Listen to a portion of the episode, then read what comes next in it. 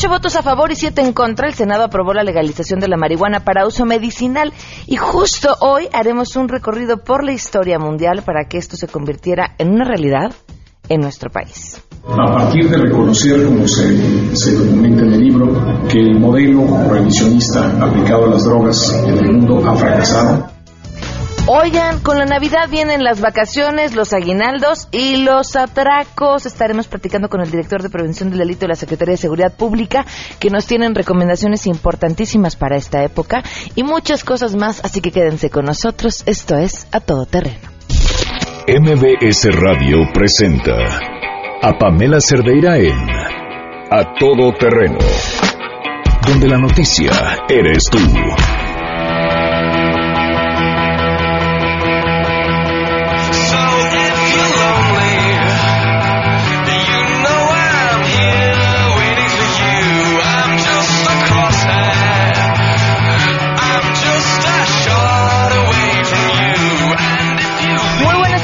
Gracias por acompañarnos a Todo Terreno. Soy Pamela Cerdeira. En este miércoles 14 de diciembre del 2016 les doy la bienvenida. Les agradezco enormemente a quienes se comunican con nosotros desde temprano. Viridena Sánchez, saludos, dice ya casi es viernes. Eso es ser optimista. Olga, muchísimas gracias. A Magdalena también le mandamos un abrazo. Eh, Carlos Gallegos, muchísimas gracias por escribir.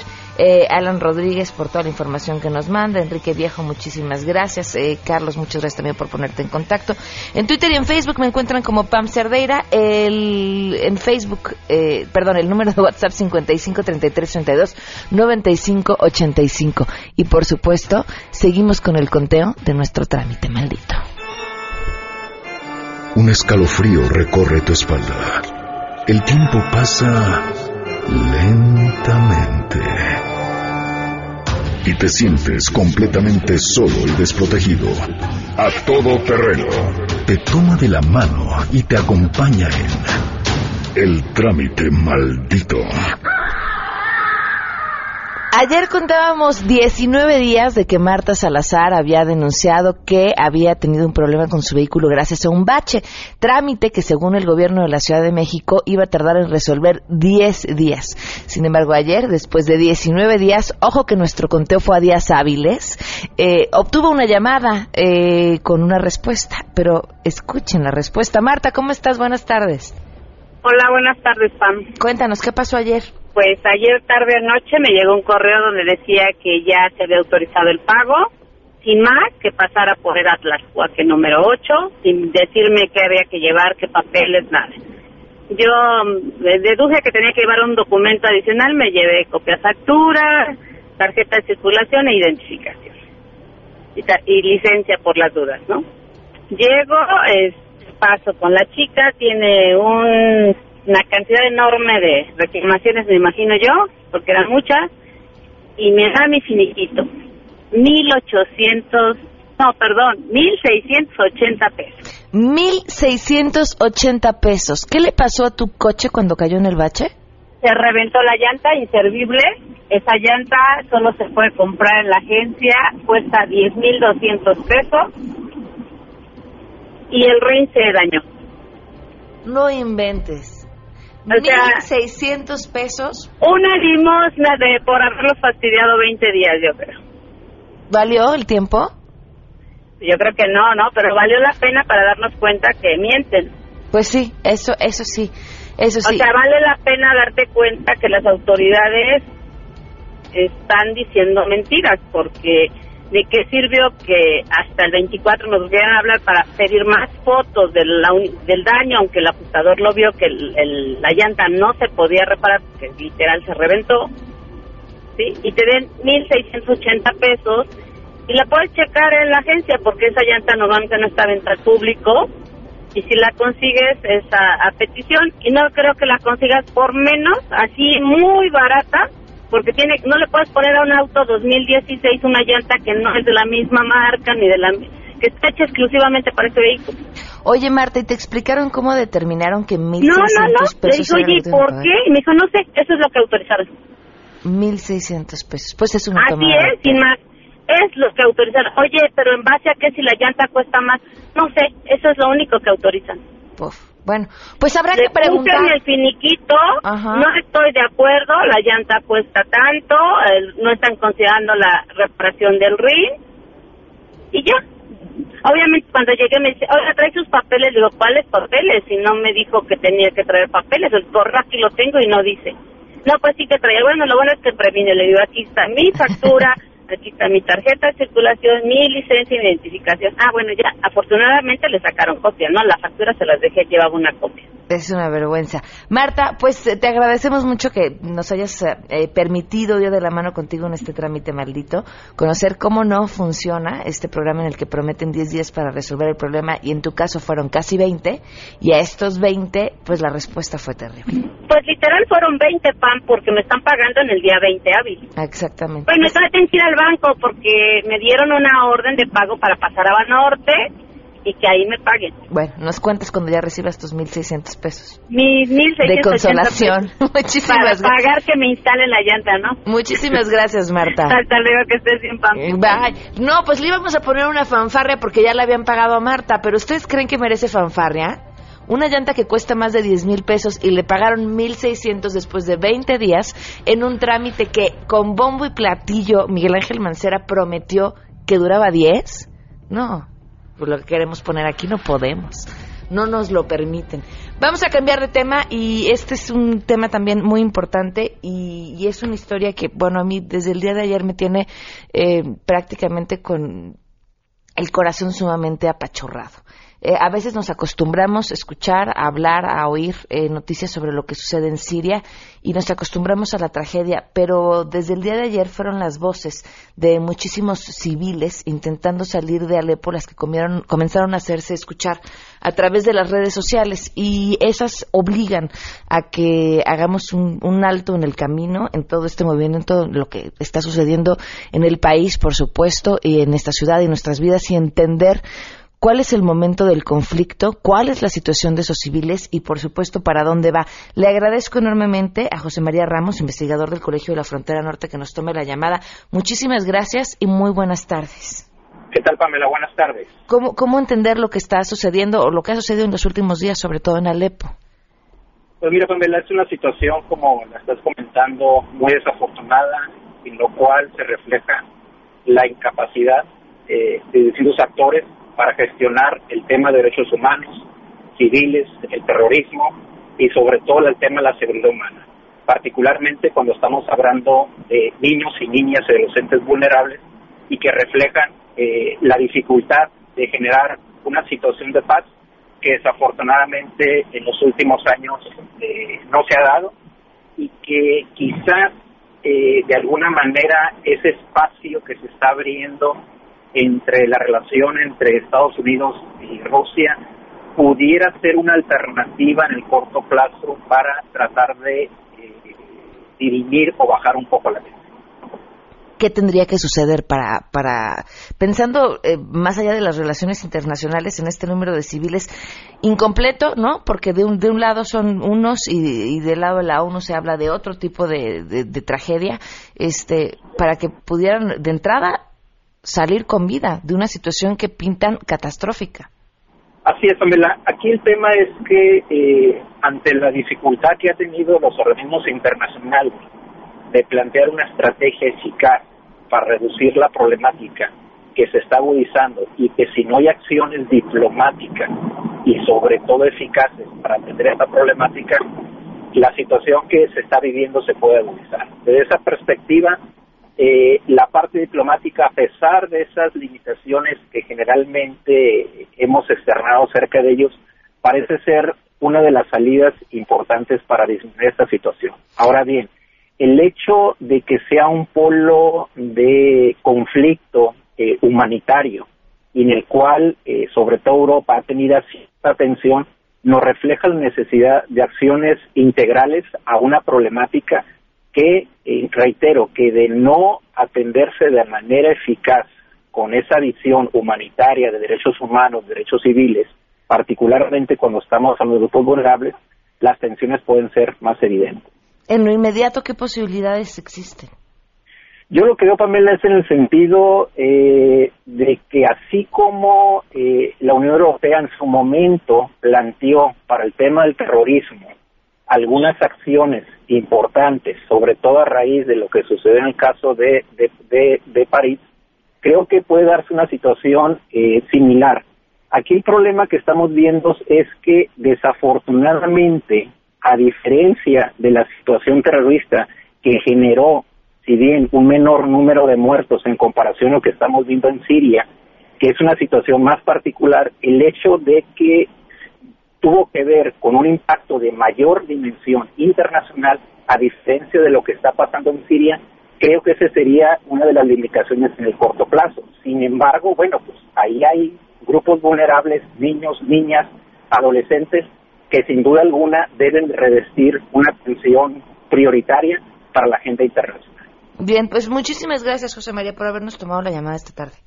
Te envío un abrazo de Tijuana, Pamela. Hasta pronto. Hasta luego. Eh, 12 ya con 15 minutos. Miren, parte de lo que dice el eh, portavoz de Derechos Humanos de Naciones Unidas, Rupert Colville, eh, reportes profundamente perturbadores de numerosos cuerpos que yacen en las calles sin que los vecinos puedan retirarlos por los intensos bombardeos y el miedo a ser disparados. Nos invade el peor de los presagios sobre aquellos que permanecen en este último rincón del infierno.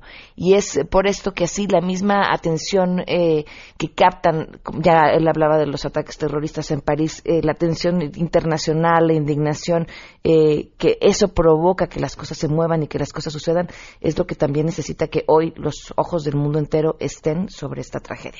Vámonos con la información, 1216.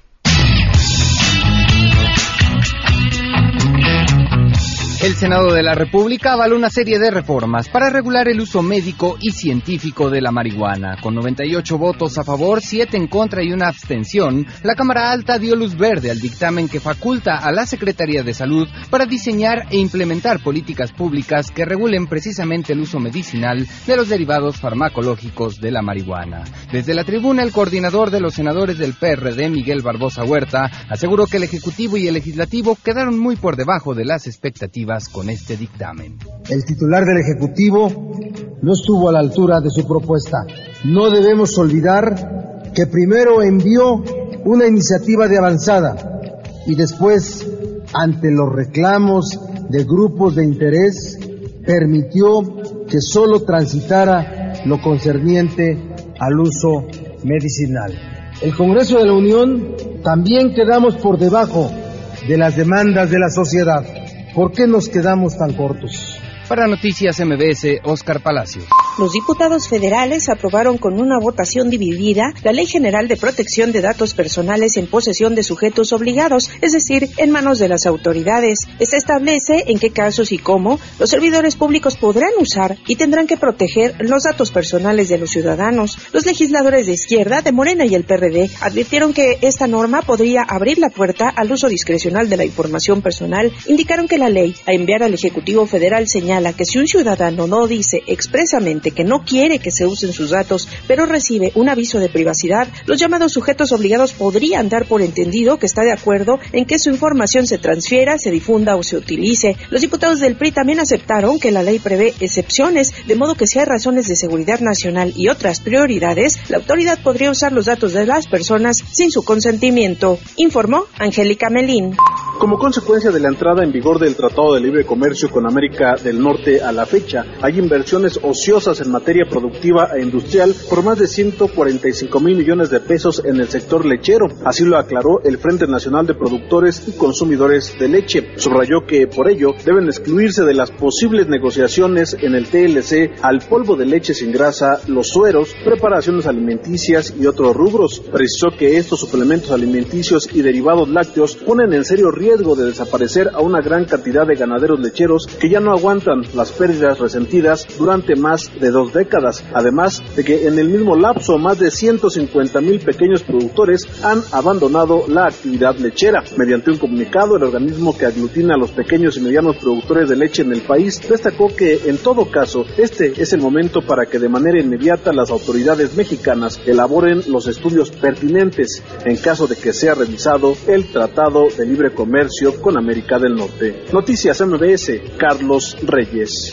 El jefe de gobierno de la Ciudad de México, Miguel Ángel Mancer, indicó que la planta de termovalorización permitirá transformar los residuos sólidos en energía para el metro. Este martes se lanzó en la Gaceta Oficial de la Ciudad de México la licitación de la planta tratadora que generará energía eléctrica y que se prevé genere 965 mil megavoltios al año, lo cual pues daría para el suministro del sistema de transporte colectivo metro. El jefe de gobierno indicó que es una inversión privada que se pagará en muchos años. Es una inversión privada. Primero es una inversión privada. El gobierno de la ciudad, ¿cómo pagará esto?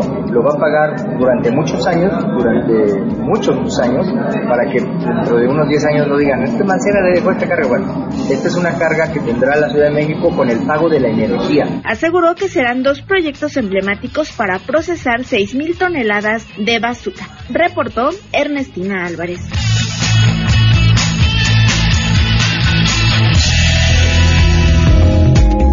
12.20, tenemos buenas noticias. Rocío Méndez, la siempre portadora de buenas noticias. ¿Cómo estás? Te escuchamos. Buenas tardes. ¿Qué tal, Pamela? Bueno, pues la nación estaba a la espera de que se pudieran dar a, pudieran dar a conocer estos resultados que brindó la Federación. Esta manera, la Secretaría de Educación Pública informó que después de analizar 97 candidaturas han sido distinguidos con el Premio Nacional de Ciencias 2016 en el equipo 1, es decir, el destinado a ciencias físico-matemáticas y naturales, el doctor David Kernovich, la doctora Ana Cecilia Nogués Garrido, y en el campo 2, es decir, tecnología, innovación y diseño, fueron galardonados el doctor Lurival Domingos Posani y el doctor Luis Enrique Zúcar Zúcar. Esto es muy importante porque de esta manera, por lo pronto, se reconocen de hecho a varios investigadores que tienen un vínculo importante con instituciones de carácter público. Por ejemplo, el doctor Kershenovic realizó sus estudios profesionales en la Universidad Nacional Autónoma de México, en donde obtuvo el título de médico cirujano. Posteriormente realizó su residencia en medicina interna. Es un hombre que ha trabajado muchísimo en el Instituto de Ciencias Médicas y Nutrición Salvador Subirán. Tiene especialidades en hepatología en distintas instituciones internacionales, incluso un doctorado en la Universidad de Londres en medicina, pero él trabaja en México y él fue el creador de la primera clínica del hígado en el país, lo que ha colocado a nuestra nación en una situación muy ventajosa para poder formar hepatólogos en México. Ya no digamos las contribuciones de la doctora Nogués Garrido. Ella desde la perspectiva de la física ha consolidado su carrera, sobre todo impulsando a jóvenes para que ellos puedan identificar a su vez la manera en que se pueden involucrar con la nación desde una perspectiva muy necesaria, Pamela, la de la investigación. Pues es parte de la información que tenemos el día de hoy. ¿Qué te parece? Muy bien, muy buena, Rocío. Muchísimas gracias. Hasta pronto, Pamela. Igual, buenas tardes. 12.22, vamos a una pausa y volvemos a todo terreno. Más adelante en A Todo Terreno. Pues regresamos a hablar de las drogas. volvemos. A partir de reconocer, como se, se documenta en el libro, que el modelo prohibicionista aplicado a las drogas en el mundo ha fracasado, Queremos conocer tus historias. Comunícate al 5166-1025. Pamela Cerdeira. A todo terreno. Donde la noticia eres tú. Volvemos. Pamela Cerdeira regresa con más en A todo terreno. Donde la noticia eres tú. Marca el 5166-1025. 12 del día con 26 minutos, continuamos a todo terreno. Ayer en el Senado se dio un paso importante. El primero, de, falta que vaya a Cámara de Diputados, eh, falta que simplemente eh, falta verlo en acción, pero que tiene que ver con el uso medicinal de la marihuana, un tema que había estado sobre la mesa de discusión pues prácticamente durante mucho tiempo. Le agradezco enormemente a Jorge Díaz Cuervo, autor de Drogas Caminos hacia la legalización, que esté hoy con nosotros para platicar. Bienvenido. Gracias, Pamela. Que además teníamos pactado platicar sobre esto ya desde la Sí. semana pasada. Decía yo, qué, qué buen momento para platicar. Cayó en el mejor momento, sí. Bueno, arranquemos justo por lo de ayer, ¿no? ¿Cómo lo ves? Yo lo veo bien, creo que es un paso importante en el sentido correcto. Eh, para muchos es, es un paso muy pequeñito, es un paso pues con miedo, temeroso, pero yo, yo quisiera resaltar que finalmente se está rompiendo este tabú, se está abriendo la posibilidad no solo a facilitar la importación de medicamentos fabricados a partir de la cannabis, de la marihuana, sino también para que en México se puedan sembrar, eh, se pueda sembrar legalmente marihuana para fabricar aquí en nuestro territorio medicinas y también para hacer investigación científica. Creo que es un paso que se tenía que dar, tal vez ya nos habíamos tardado en que se diera. 29 estados de la Unión Americana ya legislaron sobre este tema medicinal de la cannabis. Creo que es un buen paso, creo que México eh, hace bien en, en hacerlo, creo que fue valiente la iniciativa que, que envió el presidente de la República. Y creo que fueron valientes los, los legisladores en el Senado. Ojalá Cámara de Diputados mañana lo pueda aprobar.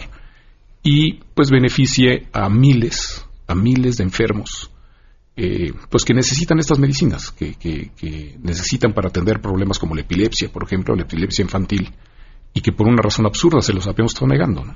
Pero te platicaba fuera del aire justo que eh, una persona que estuvo cerca de nosotros para platicarnos acerca de este tema porque su hija utilizaba un suplemento que es un suplemento que compras en en el mostrador de la farmacia prácticamente en Estados Unidos necesitaba el permiso de la COFEPRIS para traerlo, pero como esto que se había a- aprobado no abarcaba lo que su hija necesitaba.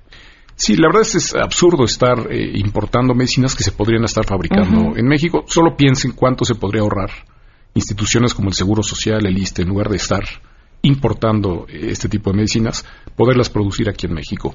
Y esto yo creo que abre, por ejemplo, la discusión de la amapola. Eh, son cientos de analgésicos, de ansiolíticos, de antidepresivos que se fabrican a partir del opio, de la goma de opio. Y en el mundo solo hay nueve países con autorización de Naciones Unidas para sembrar legalmente amapola.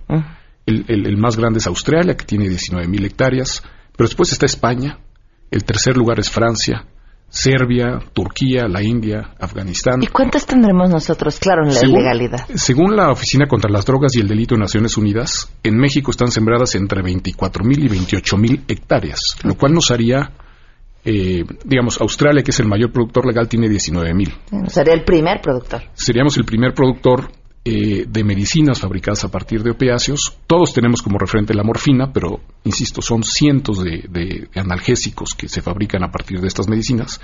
Y creo que sería una manera más inteligente de combatir al crimen organizado, que hoy, básicamente en la Sierra de Guerrero y en el Triángulo Dorado, tienen controladas regiones completas, que es donde están sembradas estas 24.000, 28.000 hectáreas. Y creo que eh, lo que sucedió ayer en el Senado, eh, ahora debería, yo desde mi punto de vista, abrir la discusión de por qué no México ser el décimo país que pueda sembrar legalmente amapola para producir medicamentos. ¿Solo lo ves en el tema de para producir medicamentos? No, a ver, yo, yo creo que eventualmente eh, debemos también entrar a regular el uso recreativo, el uso lúdico eh, de estas sustancias. Me parece que está sucediendo en el mundo entero. El prohibicionismo, y es un poco lo que trato de demostrar en el libro, el prohibicionismo ha fracasado, no ha logrado cumplir los objetivos que se planteó.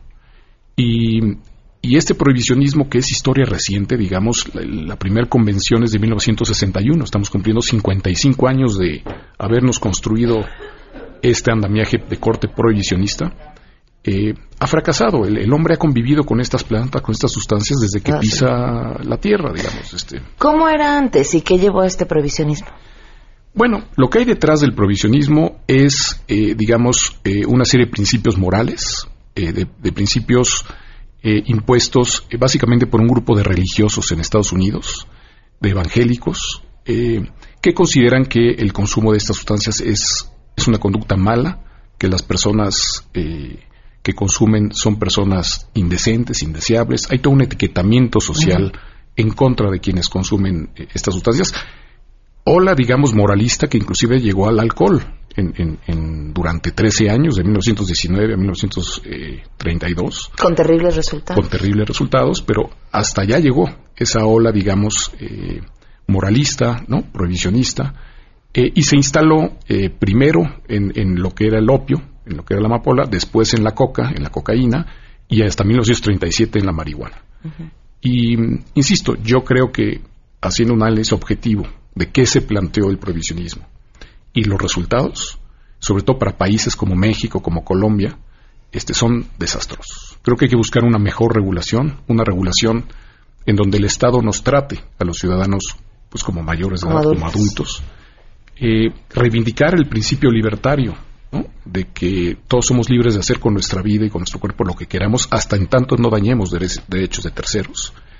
Y creo que abandonar la idea de un Estado paternalista, de un Estado que nos, que nos dice cómo vivir, cómo no vivir, qué es lo decente, qué es lo indecente, qué es lo correcto, lo incorrecto. ¿Cuánta sal ponerle a tu plato? Exacto. Bueno, hasta eso hemos llegado aquí en, en la Ciudad de México. Este, creo que eso hay que abandonarlo y creo que hay que buscar y reivindicar el Estado que nos da información, un Estado que, que educa, que eh, nos, nos acerca información, pero que también es res- respetuoso de las decisiones que tomamos sobre cómo vivir. Insisto, hasta no dañar derechos de terceras personas. Fíjate que le preguntaba eh, a un comerciante en Ámsterdam eh, cómo lidiaban con un, un lugar en donde pudiera consumirse todo, ¿no? Con esta práctica libertad de eh, en lo que uno pensaría que va por la calle, de verdad que ni en el distrito rojo viendo eh, gente cayéndose de drogada o por no, lo más molesto fueron un par de borrachos, este. Y él me decía algo que, que me llamó mucho la atención, decía aquí el gobierno te trata como adulto, te da la libertad de hacer lo que tú quieras mientras no rompas las, las- las reglas. ¿no? Si tú rompes una de las reglas, entonces sí te metes en problemas muy serios. Y creo que si volteamos a ver lo que sucede en nuestro país, tenemos de base un problema muy serio, porque, digamos, eh, quitémosle el negocio al crimen organizado, eh, pongamos orden, eh, sí, pero, pero ¿en qué institución vamos a confiar para que, para que lleve a cabo eso? Y esto, Pamela, nos lleva a, a, de veras a dejar de simular ¿no? esta doble moral, eh, esta idea, por ejemplo, de que pues, aquí en la Ciudad de México no hay cárteles de la droga, que no hay eh, acceso, que nuestros hijos no tienen acceso a las drogas. Aquí, digo, este, todos sabemos que, que hay un mercado, hay un mercado tolerado en la Ciudad de México Claro. de sustancias ilegales. Entonces también es un poco dejar de simular, ¿no? Y reconocer que hay mejores formas de regular, lo están haciendo en otros países, lo están haciendo en otras regiones del mundo. Eh, yo creo que México tiene la calidad moral por lo que hemos vivido en los últimos 10 años, en este intento, digamos, de aplicar el provisionismo en su, en su ex- expresión más punitiva, más coercitiva, más policíaca, más militarizada. Creo que México tiene la autoridad moral para, frente al mundo, buscar alternativas, liderar la búsqueda de alternativas, junto con otros países que lo están haciendo, insisto, tratando de encontrar un mejor equilibrio entre los daños que genera eh, el consumo, el abuso en el consumo de estas sustancias y el daño que genera el haberle entregado el mercado al crimen organizado. Porque el prohibicionismo eso es lo que hace, le entrega en bandeja de plata a quienes están dispuestos a operar al margen de la ley este, en perjuicio de todos nosotros. Jorge, ¿dónde podemos encontrar tu libro? Está prácticamente en todas las, las librerías eh, y también en versión electrónica, en Kindle, en, en iBook, en Amazon, eh, pero está prácticamente en, en todas las librerías del país. Muy bien, Jorge Díaz Cuervo, Drogas, Caminos hacia la Legalización. Muchísimas gracias por habernos acompañado. Gracias a ti, Pamela. Gracias, por la invitación. 12.35. Si te perdiste el programa A Todo Terreno con Pamela Cerdeira, lo puedes escuchar descargando nuestro podcast en www.noticiasmbs.com. Pamela Cerdeira está de regreso en A Todo Terreno. Únete a nuestra comunidad en facebook.com, diagonal Pam Cerdeira. Continuamos.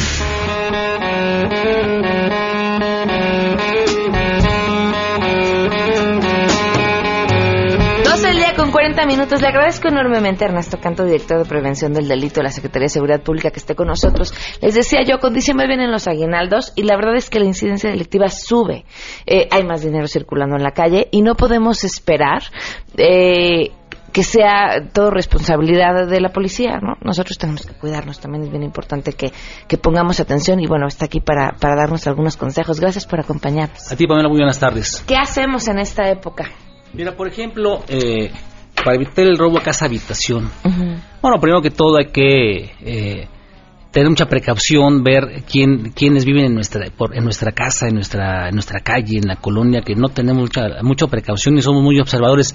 La delincuencia sí lo hace, ¿no? Primero es procurar siempre tener iluminación suficiente en nuestra casa, ¿no? Afuera, adentro, que se vea, que se vea que hay movimiento.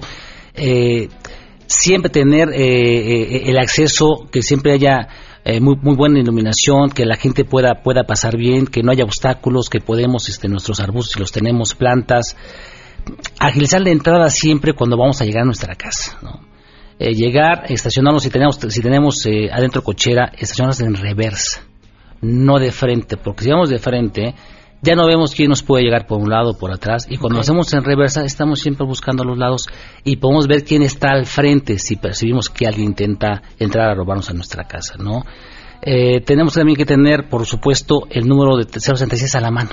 Siempre tenerlo allí en el teléfono celular, que sea de los primeros contactos que tengamos para poder hacer, si tenemos un avistamiento, informar. Ahora, si ya estamos en nuestra casa, contar con la alarma vecinal.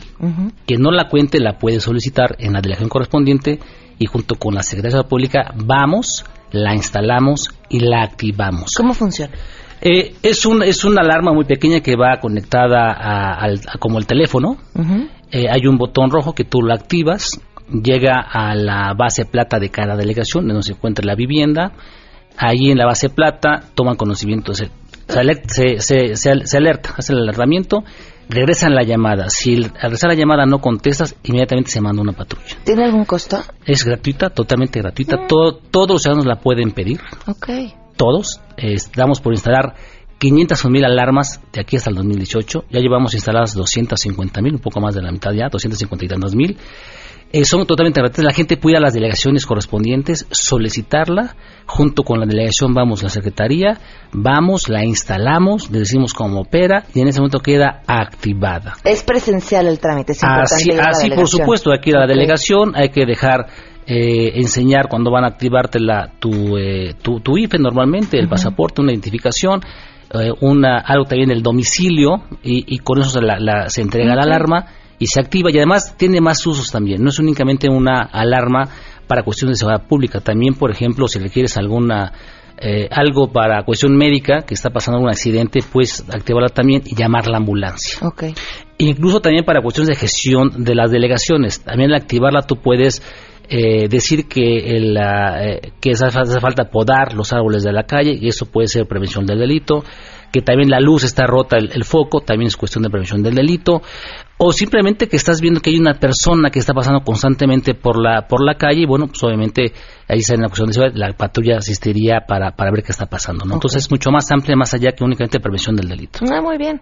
¿Qué otro consejo? Mira, por ejemplo, al robo ausente, pues tenemos que tener mucho cuidado porque además salimos, que cobramos, vamos al banco, eh, hay que asegurarse que no haya personas sospechosas alrededor, que no lo hacemos. Normalmente vamos caminando sin fijarnos el del frente, el de al lado, cuando vamos a cruzar la calle, si alguien nos sigue, ¿no? Hay que tener mucha observación para esto. No portar muchos objetos voluminosos en las manos, bolsas, carteras muy grandes, este equipaje que pueda ser muy, muy fácilmente eh, jalado. Eh, los, los, eh, por ejemplo, el teléfono celular, pues guardarlo, guardarlo en el saco, en la bolsa de las mujeres, no llevarlo en la mano para que no te lo, no te lo puedan jalar. Eh, las tarjetas bancarias también tenerlas muy bien guardadas, incluso si vamos a ir al banco a sacar exactamente, nos depositamos, vamos a sacar algo del aguinaldo o lo que sea, es con la tarjeta que vamos a sacar únicamente el dinero, no llevar más tarjetas, no llevar más dinero, ir acompañado si es posible, eh, sobre todo en las noches, no, no ir, no ir solo, buscar cajeros co- completamente iluminados o incluso acudir a los centros comerciales donde hay movimiento, donde hay gente y no seamos tan fáciles presa de la delincuencia, ¿no?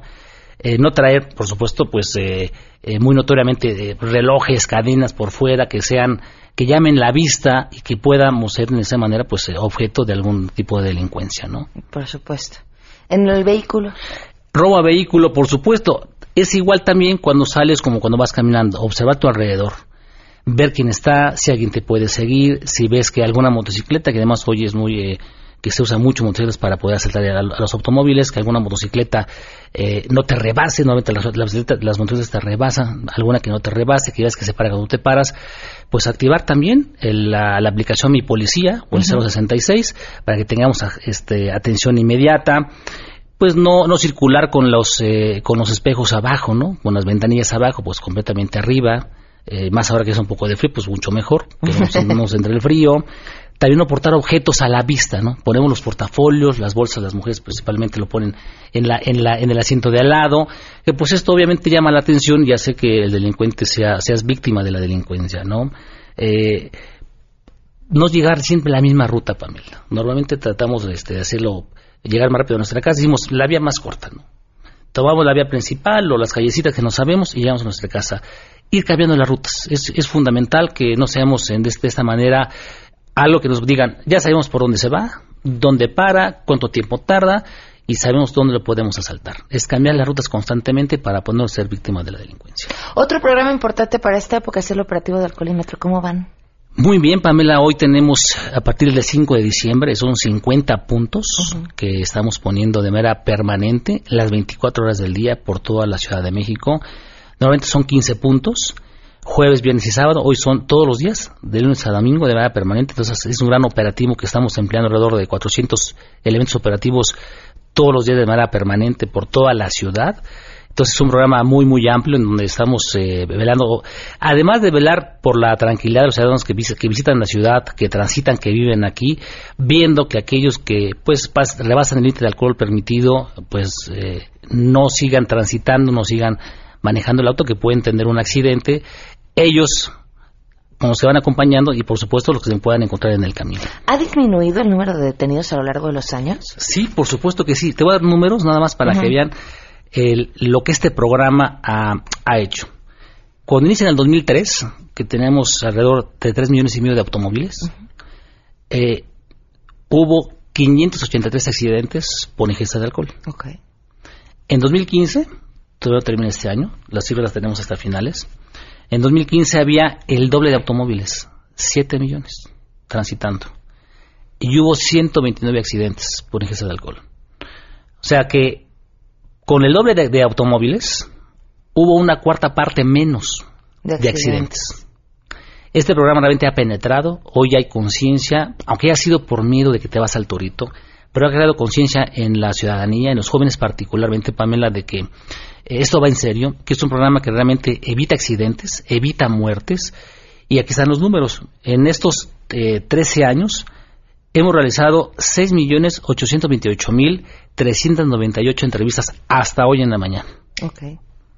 de las cuales se han aplicado 1.579.009 pruebas. O sea, imagínate, si vamos con esta O sea, por proyección, cada seis personas a quienes le preguntan, ¿bebió usted esta noche o esta mañana?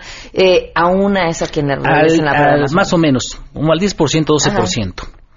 Pero lo que voy es esto, o sea, la dimensión de este programa, que en un año más o menos estamos calculando que le habremos hecho la prueba a 8 millones de habitantes, entre 8, 8 y 9 millones.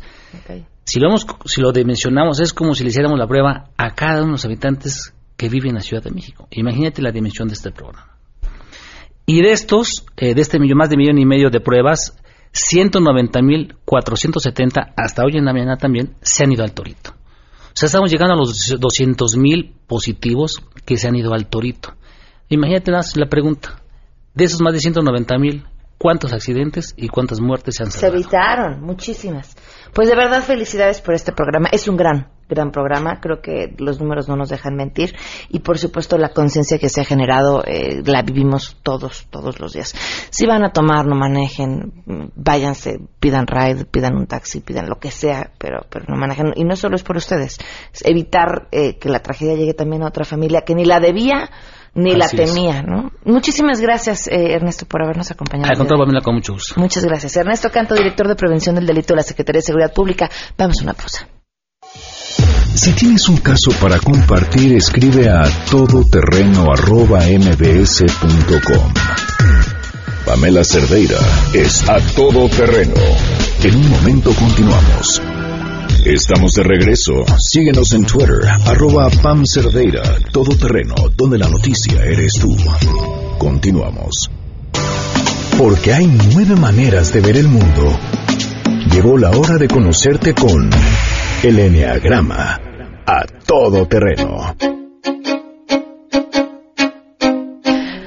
Andrea Vargas y Adelaida Harrison ya están con nosotros. Gracias, ¿cómo están? Bienvenidas. Muy bien, muy contentos de Bien, estar felices de estar aquí con tanto tráfico, ruido, tanta cosa navideña. Diciembre, pero Estábamos Padrísimo. los instintos. ¿Sí? No, qué buena memoria. Y vamos con el sexual. Ay, no, bueno. no, pues claro, más, de acuerdo. la pues, ver. Por supuesto. Entonces, así, rapidísimo. Todos los seres humanos tenemos tres instintos. Instinto de conservación, instinto social, instinto sexual.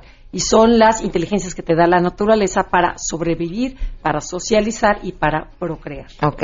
Y entonces, nada más así como un resumencito, el instinto de conservación es el que dices, yo cuido mi cuerpo para sobrevivir y me encanta todo lo de casa, comida, techo, dinero, o sea, todo, lo- y me gusta estar solo.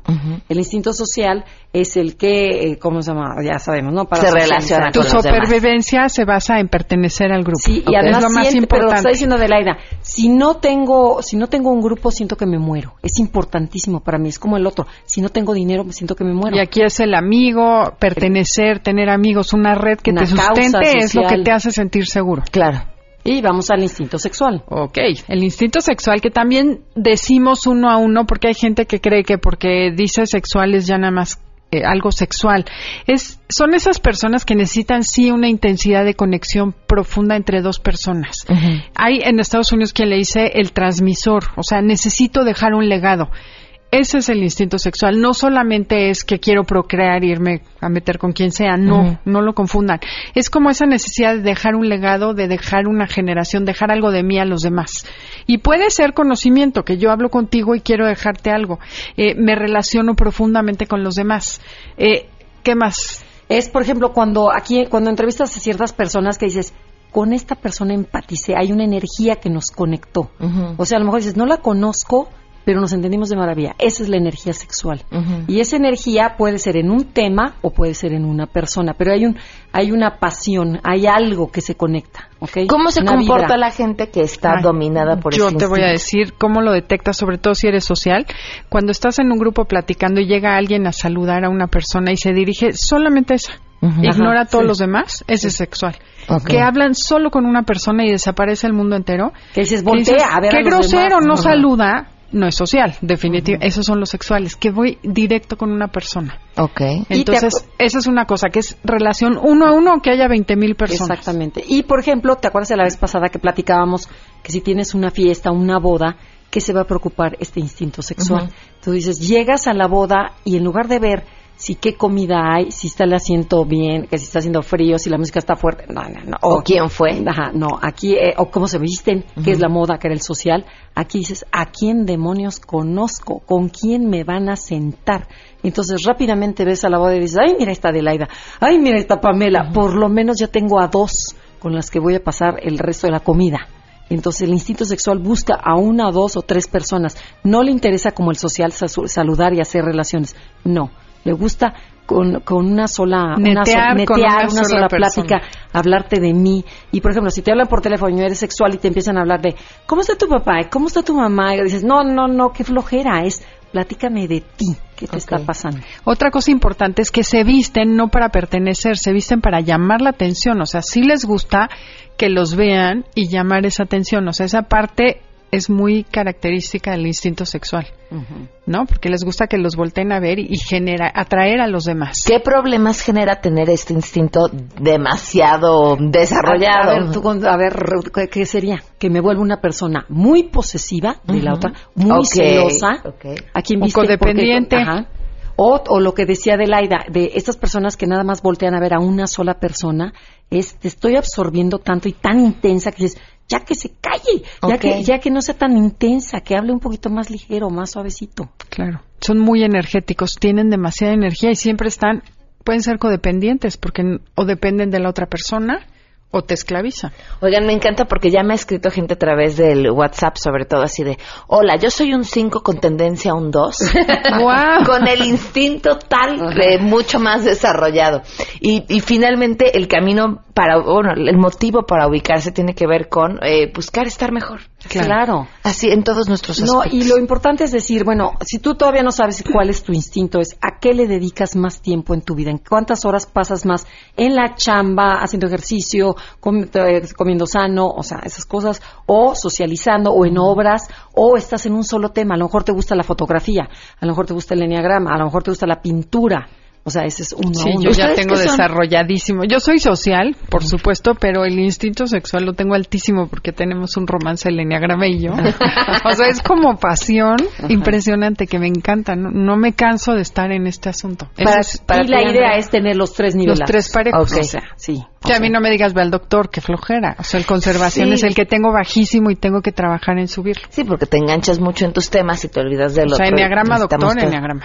Claro, claro, pues escúchenos el sábado a las 12 del día a través del 102.5 en Enneagrama Conócete y a través de Facebook y Twitter también las pueden seguir. Sí, Facebook, Enneagrama Conócete y Twitter. Arroba Conócete MBS. Y el próximo jueves aquí. Oigan, les recuerdo que en esta época del año en la que uno anda buscando el mejor regalo, vayan a Movistar. Les eh, van a regalar, de verdad, el regalo perfecto. Unos lentes de realidad virtual en la compra de un teléfono celular y 200 pesos de recarga. Así de sencillo se llevan los lentes y con ellos pueden viajar a París, a la estación espacial, al Caribe a bucear, lo que O quieran. sea, imagínate cada vez que tus hijos, papá, llévanos a Acapulco. Ahí Mira, mijito, aquí, ¿qué hotel quieres ahorita? No, y ¿sabes qué? Hay unos eh, paseos en museos a través de los lentes de realidad wow. virtual Sí, espectaculares. wow. Google Arts ha hecho un proyecto súper interesante con realidad virtual eh, con diferentes museos. O que sea, se ya no hay perder. pretexto para ser ignorante. No, no, no, no hay pretexto. Lo que falta a veces es tiempo, nada más. Viven una Navidad diferente eligiendo Movistar. Que tengan un excelente martes. Miércoles.